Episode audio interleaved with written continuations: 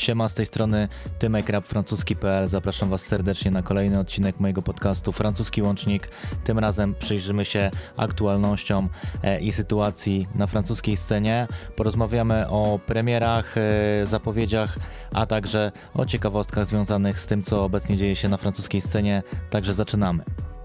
Na początek dwóch polskich producentów, Million Beats i Ice Cream. Obaj panowie mieli możliwość zagościć na francuskich płytach w październiku. E, Million Beats po raz kolejny współpracował z raperem o ksywce Slam C, e, tym razem na jego nowym projekcie Adal 2, który Heis wydał razem ze swoim bratem Volkswagen. Tam w kawałku Giovanni e, Million Beats znowu położył swój beat. Nie jest to ich pierwsza współpraca, no bo Million Beats gościł m.in. na złotej płycie Electron Libre 2, a także w trzech singlach z poprzedniego e, projektu Ecorche Vive.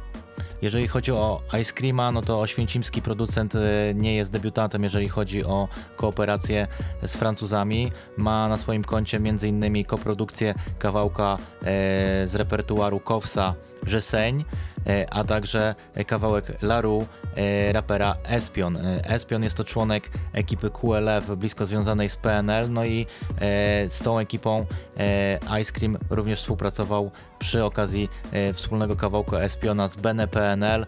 Kawałek nazywał się Nuaż i znalazł się na albumie El Naya. Tym razem Ice Cream e, już bez worka e, samodzielnie wyprodukował e, kawałek zatytułowany Prie na nowym albumie nie byle kogo, no bo wykonawcy L'Artist.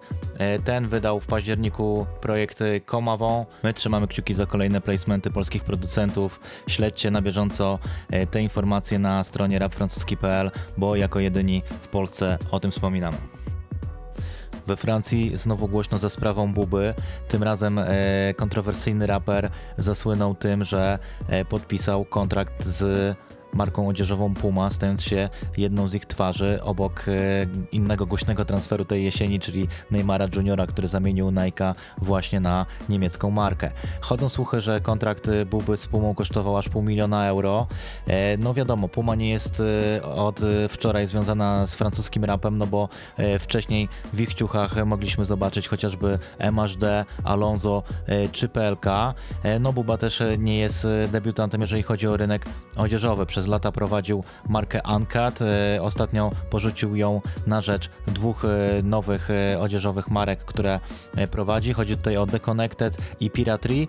Wydaje także swój merch pod egidą labelu Nevdu i ostatnio wypuścił kolekcję koszulek nawiązującą do klasycznych tytułów jego płyt, m.in. do albumu Tom More czy płyty Lunatic.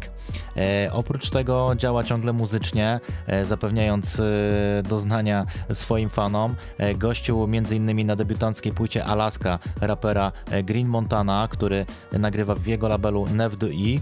E, tam gościł w kawałku Tutgasher. Co ciekawe, Green Montana jest to raper pochodzący z Brukseli, który ma na koncie kooperację z naszym producentem Chrisem Carsonem i tak naprawdę na jego bitach gdzieś tam zaczął na szersze wody wypływać.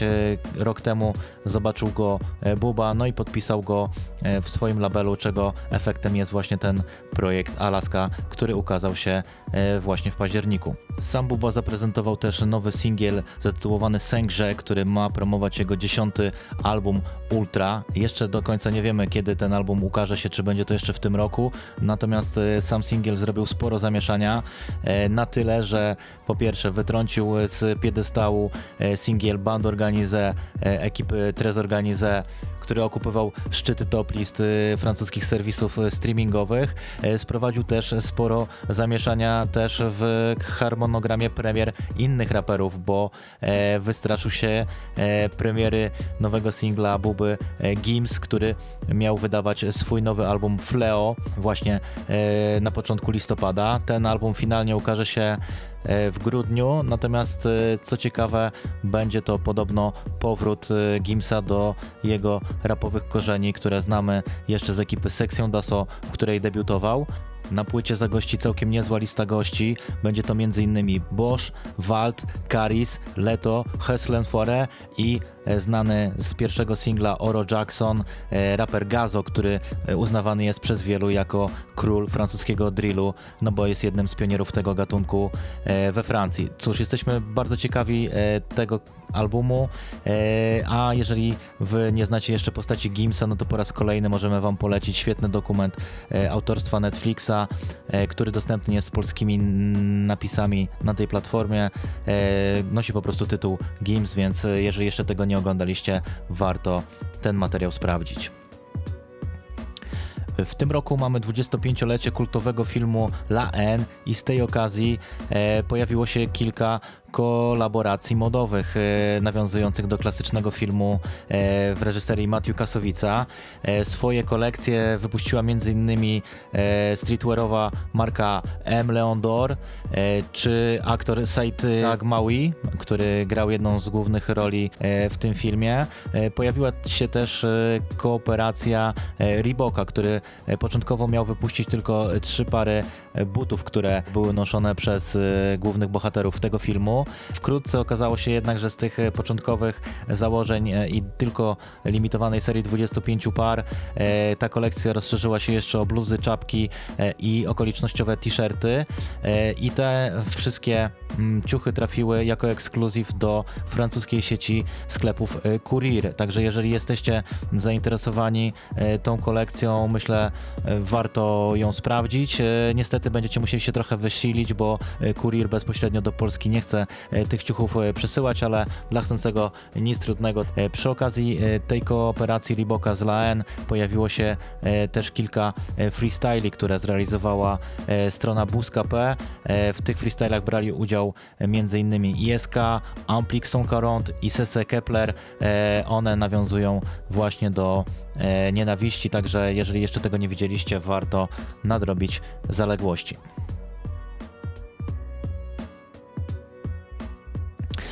Jeżeli chodzi o premiery, no to na początku e, listopada ukazał się siódmy studyjny album e, rapera pochodzącego z Hawru.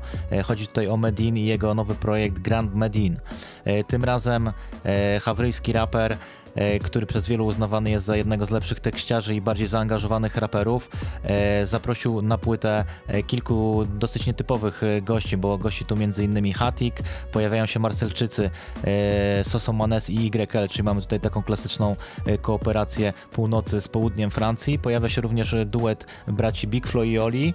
No i mamy przede wszystkim sequel kawałka Grand Paris E, w którym jak przy okazji pierwszej części gości wybuchowa mieszanka e, styli e, i dwóch szkół, czyli starej i nowej. Starą reprezentuje tu m.in. Oxmo Puccino i oczywiście Medin. Pojawiają się także Remi, Lary i co jest zaskoczeniem Koba Lade. Oprócz niego pojawił się również mało znany raper o ksywce Pirat, ale jednak swoim występem zrobił tutaj różnicę w tym kawałku i myślę, że na pewno będziemy na jego poczynania e, zwracać uwagę. Smutne wieści przyszły do nas z Francji, e, bo kilka dni temu zmarł DJ Duke, e, producent i DJ związany z ekipą Assassin. Legendarna grupa wchłonęła Duke'a pod koniec lat 90., no i był on mocniejszym punktem, jeżeli chodzi przede wszystkim o ich kultowe tournée po albumie Touche d'Espoir na początku lat 2000. Duke współpracował również z czołówką francuską francuskiej sceny, e, bo robił single m.in. razem z Oxmo Puccino, z Akenatonem, z grupą Lacosion, czy chociażby z Roką, e, z którym planował na przyszły rok premierę wspólnego albumu zatytułowanego e, Cimarron. DJ Duke wydał ponad 40 różnych projektów, od mixtape'ów przez single i epki. Wśród nich znalazły się też kooperacje z raperami ze Stanów, między innymi na jego bitach usłyszeć można było Shona Price'a, Kifa Mareya czy Alchemista. Wielka strata dla e, francuskiego rapu. No cóż, niech spoczywa w pokoju, a wy, jeżeli nie znacie e, jego e, twórczości, myślę, warto zrobić sobie taką wycieczkę i odwiedzić e, jego stronę na Bandcampie. Tam większość z tych projektów jest dostępna e, do odsłuchu i zakupu. Niestety pożegnaliśmy się również e, z Karimą, e, czyli członkinią pierwszego składu Funky Family.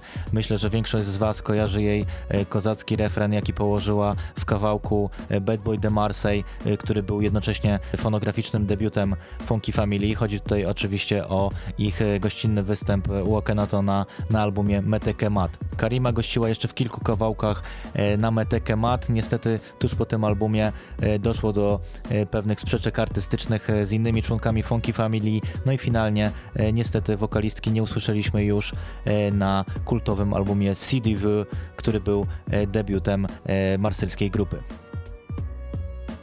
Wracamy do przeglądu e, listopadowych e, premier. E, na początku tego miesiąca ukazał się nowy projekt francuskiego Def Jamu. Wydał go raper COR, który zaprezentował album zatytułowany Rude Madrid. Jak przystało na reprezentantów 93 Departamentu, mamy tutaj liczną reprezentację tego rejonu. Pojawia się m.in. grupa Tresblock, pojawia się GLK, pojawia się także Dauzi, no i oczywiście Sofian będący e, w ostatnim czasie patronem wszystkich ekip e, z 9.3. Jeżeli lubicie mieszankę ulicznego rapu z takimi bardziej chwytliwymi e, refrenami, no to powinniście ten materiał sprawdzić. E, po trzech latach od ostatniego projektu powrócił Dan Berbigo, e, członek ekipy Lantourage, którą tworzą m.in. Jazzy Bass, Nekfu, Alpha One, Evże, Dooms, e, Funky Flav i inni raperzy związani niegdyś z ligą battle rapową Rap Contenders. Dan Berbigo wrócił z nowym projektem zatytułowanym Circle Vertu i możemy na nim usłyszeć dawkę konkretnego technicznego rapu. Pojawia się tutaj gościnie m.in. Ewrze, Alpha One, no i e, znany z wcześniejszych kolaboracji z Denem Berbigo, raper i piosenkarz Nemir, także e, też konkretna pozycja, e, którą warto sprawdzić. Pojawił się też e, nowy materiał od rapera e, Django. E, Django jest znany z tego, że każda jego płyta różni się od siebie brzmieniowo. Tym razem na projekcie SO Le Flem postawił na brzmienia drillowe. Producentem całego albumu jest Flem z ekipy CC Set związanej z Frezem Corleone, który jest ostatnio na ustach wszystkich we Francji. No i właśnie Frez Corleone w kawałku z Roi Enoch gości również na płycie Django. Oprócz niego kilku e, innych e, raperów właśnie z tej ekipy, no i również nie mogło zabraknąć Gazo, o którym już wspominaliśmy, którego wielu uważa za pioniera drillu we Francji. W słonecznej Marsylii prym wiedzie kompilacja Trezor Organize.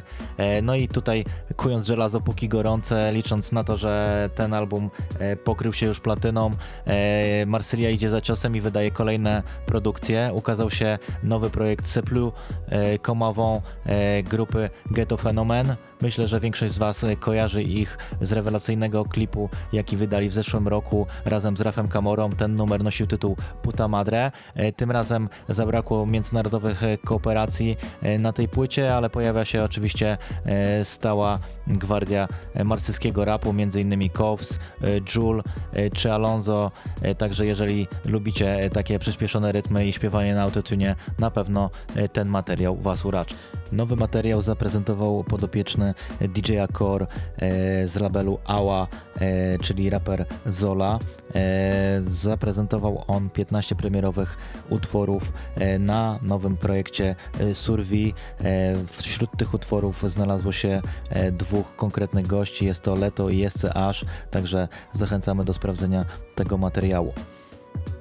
20 listopada pojawił się również e, kolejny album Kalash Criminal zatytułowany Selection Naturelle. Tym razem najbardziej popularna e, kominiarka we Francji, jak często lubi się tytułować e, sam raper zaprosił dosyć nietypowy zestaw gości, no bo oprócz Damso, Jula i Niski pojawia się tutaj m.in. duet Big Flo i Oli oraz Nekfu. Szczególnie te dwa ostatnie e, nazwiska budzą e, spore zaskoczenie, no bo raczej nie spodziewaliśmy się usłyszeć tak hardkorowego rapera w takim zestawieniu. Jak sam Kalasz wspomina, on bardziej ceni autentycznych raperów, w związku z tym woli nagrywać z ludźmi, którzy nie pochodzą z jego świata, ale są autentyczni w tym, co robią, niż po raz kolejny próbować gdzieś wspierać raperów, którzy twierdzą, że mają coś wspólnego z ulicą, ale tak naprawdę są tylko pozerami.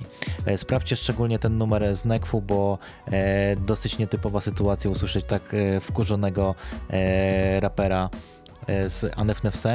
E, no i sam numer z Big Floyoli też ciekawy, no bo przenosi e, Kalasza w zupełnie inny wymiar rapu, z którego raczej go nie znamy. Selection Natural na pewno pozycja warta uwagi szykuje nam się również ciekawa końcówka tego miesiąca, bo e, swój album zapowiedział m.in. Cynic, ma to być jego ósmy solowy e, projekt. Jest to raper, którego e, wszyscy chyba kojarzą z tych, którzy słuchali hip-hopu z Francji w latach 2000. Był to raper mocno związany z wokalistką Diams. Oprócz tego swój debiutancki krążek ma zaprezentować marselska ekipa Giri Mafia. E, ta płyta nosić tytuł będzie e, Klan Otomo. Na tej płycie gościnnie usłyszymy innych marselczyków. Będzie to m.in. Soprano, Jul, a także SCH, który gościł w ich pierwszym singlu. Pojawić ma się również sequel albumu Blow od, pochodzącej z miasta Sevran grupy Tres Block. Na tym albumie usłyszymy m.in. Niskie. Swój projekt ma również przygotować Matu, którego możecie kojarzyć e, jako DJ-a e, PLK. E, tam na projekcie Elixir usłyszymy niezły przekrój wykonawców. Będzie m.in. Kiksa, Grossmo, Caron Setter, Joker, Jazzy Bass, Adu Ash, no i oczywiście PLK, który ma polskie korzenie i na co dzień z Matu również współpracuje. E, pojawi nam się również nowy projekt od dawno niesłyszanego Tomy, który e, gościł w kawałku bez ciśnień Zipery. E, Toma przez lata zniknął z radarów na polskiej scenie hip-hopowej, natomiast to nie znaczy, że aktywnie nie działał we Francji. Pojawiał się m.in. na projektach Kerego Jamesa, Rimka, a także McTyera. Tym razem na jego albumie zatytułowanym Hypersensible będziemy mogli usłyszeć m.in. Dose, który gości w tytułowym kawałku a także e, Hatika, który gościł e, w kawałku La Dal. E, album Hyper Sensible jeszcze w tym miesiącu się ukaże. Oprócz tego e, wszyscy czekają e, na premierę m, nowego projektu Dinosa. E, raper, który e, wydał jedną z ciekawszych płyt w zeszłym roku. E, w listopadzie zapowiedział nowy projekt zatytułowany Stamina. Tym razem usłyszymy tylko jednego gościa. Będzie to e, Laylow, czyli nie byle kto, bo autor jednego z ciekawszych albumów tego roku, tak przynajmniej uważają krytycy o jego projekcie Trinity. No i Laylow będzie gościł e, w kawałku Ciel Player e, właśnie na albumie Stamina, także czekamy e, z niecierpliwością na przyszły tydzień, żeby ten materiał sprawdzić. Jako ciekawostka możemy powiedzieć Wam o e, grze planszowej, e, na którą trafił francuski rap. Chodzi tutaj o projekt L'Obsession Rap, e, który wydała ekipa portalu Abeceder du Son. W zeszłym roku ukazała się książka o tym samym tytule, będąca jak dla mnie Biblią francuskiego rapu. Świetne wydanie, polecam wszystkim, którzy chcą dowiedzieć się czegoś więcej i są głodni anegdot z różnych etapów i działania francuskiej sceny. Tym razem wykorzystano materiał, który trafił do książki również e, w formie e, gry, quizu, także jeżeli e, chcecie pobawić się i sprawdzić swoją wiedzę na temat francuskiej sceny, polecamy również tą grę planszową. Wymagana tu oczywiście znajomość francuskiego, ale myślę, że kilku z Was na pewno ten projekt ucieszy i sprawi, że jesienne wieczory będą troszeczkę ciekawsze. W lutym przyszłego roku usłyszymy szósty studyjny album od Hugo TSR. Album nosił będzie tytuł Unvie Kelk e, i e, znajdzie się na nim e, singiel Sensei, do którego klip ostatnio miał premierę. E, Hugo TSR jest to raper z 18 dzielnicy, no i część Was e, pewnie kojarzy też ekipę Official Vandal, która w tym roku wydała e, z nim wspólny klip. Chłopaki z Polski kontynuują eskapady do Francji i już na dniach pojawi się nowy klip Le Fou Brûle z raperem Jean G, który będziecie mogli zobaczyć. Polecamy śledzić tutaj rapfrancuski.pl, bo ten klip z polskimi napisami już niedługo tam trafi. Nowy materiał zapowiedział również Sofian. Pojawił się pierwszy singiel zatytułowany American Airlines, w którym gości będący w szalonej formie SCH. E, sam album ukaże się dopiero w przyszłym roku, bo Sofian jest w trakcie realizacji nowego filmu dla telewizji Arte. E, no i dodatkowo zapowiedział też na przyszły rok oprócz samego albumu e, nowy sezon Rentre dans Cercle, czyli specjalną edycję jego e, programu freestyle'owego. Ma pojawić się trzeci sezon e, z raperami z Francji, ma też pojawić się wersja europejska, nad którą pracuje Sofian. E, mówi się o tym, że będą w niej gościć raperzy z Włoch, Hiszpanii, Belgii. Kto wie, czy nie zagości tam również Polska, bowiem Sofian nagrał w tym roku kawałek z Malikiem Montana. Najprawdopodobniej ten numer trafi na nowy album Malika. Sam raper z Polski gościł w Paryżu kilka miesięcy miesięcy temu, e, gdzie nagrywał w kozackim studio Twin Studios, e, które ma za sobą e, niezłą legendę, jeżeli chodzi o nagrywki. Malik Montana spotkał się tam m.in. z Sofianem, z Boszem, z Dose. W studiu był też Lary. No i wiemy też, że już niedługo pojawić ma się e, nowy klip Malika razem e, z Towarisz, e, który nagrywał już w tym roku z Paluchem. Wiemy, że Towarisz gościł w Warszawie i zostały nagrane tutaj zdjęcia, także będziemy śledzić rozwój sytuacji. Zobaczymy też, kogo finalnie z Francji udało się Malikowi na swój projekt zgarnąć. Na sam koniec mamy dla Was drobny konkurs. Do wygrania jest jedna e, z płyt e, z repertuaru grupy IM. Aby ją zdobyć, wystarczy udostępnić post, w którym widzicie e, ten podcast z naszego profilu rapfrancuski.pl. Wśród osób, które udostępnią publicznie ten post, rozlosujemy jedną płytę, która do Was trafi. Przy okazji dziękujemy Wam za przekroczenie liczby 15 tysięcy fanów. Jest nam bardzo miło, że rozrasta się ta społeczność, która interesuje się francuskim rapem, to właśnie dla Was tworzymy ten podcast, także jeżeli macie jakiekolwiek uwagi, chcielibyście e, podzielić się swoimi sugestiami, śmiało piszcie do nas. E, polecamy też nasz profil na portalu e, patronite.pl łamane na rap francuski, gdzie możecie wspierać ten podcast, a także naszą stronę i projekty realizowane przez nas. Dzięki Waszym środkom jesteśmy w stanie tworzyć więcej tych materiałów i udostępniać je w jeszcze lepszej jakości. To tyle na dziś. Trzymajcie się. Salut.